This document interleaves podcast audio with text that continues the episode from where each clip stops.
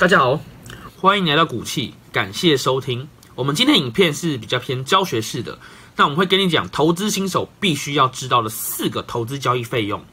对，唯有知己知彼，才会百战百胜嘛。我们在投资台股或 ETF 的时候，会有所谓的交易费用。那这些费用呢，主要是给券商或是政府赚走的。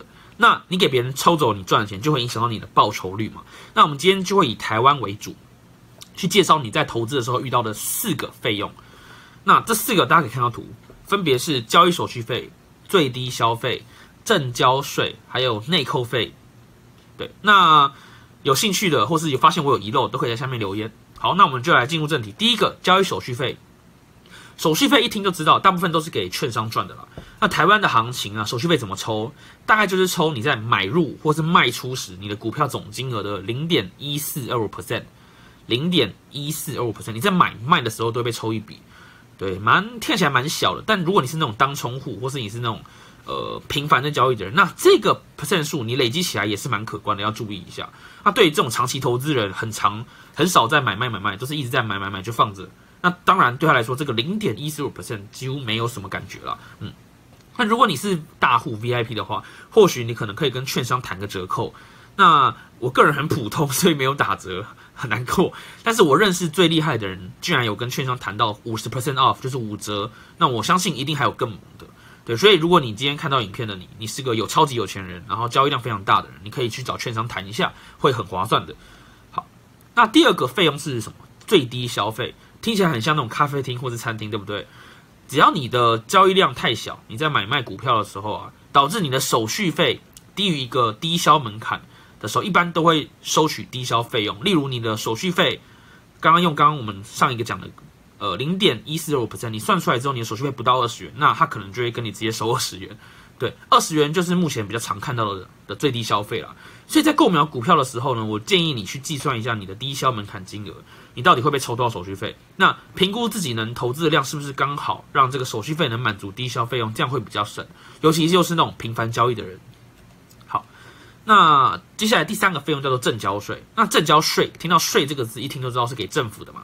当你卖，听好，卖出股票的时候，你会被政府课一个税。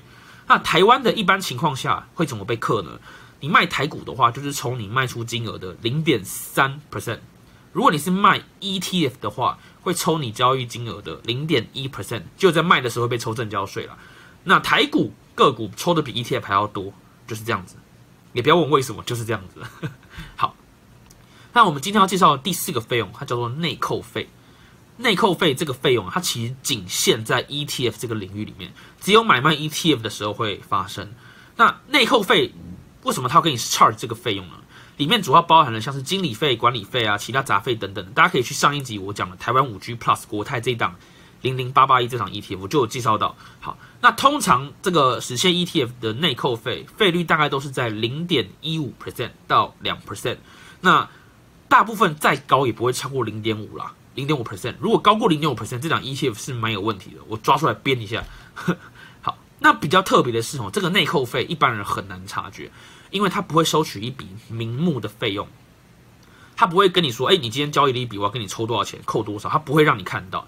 因为它这个内扣费，它会直接反映在 ETF 的价格上面，这是什么意思？什么叫做内扣费反映在 ETF 的价格上面？那我们来，我们就要来看一下 ETF 的计算方式，这个内扣费是怎么算的？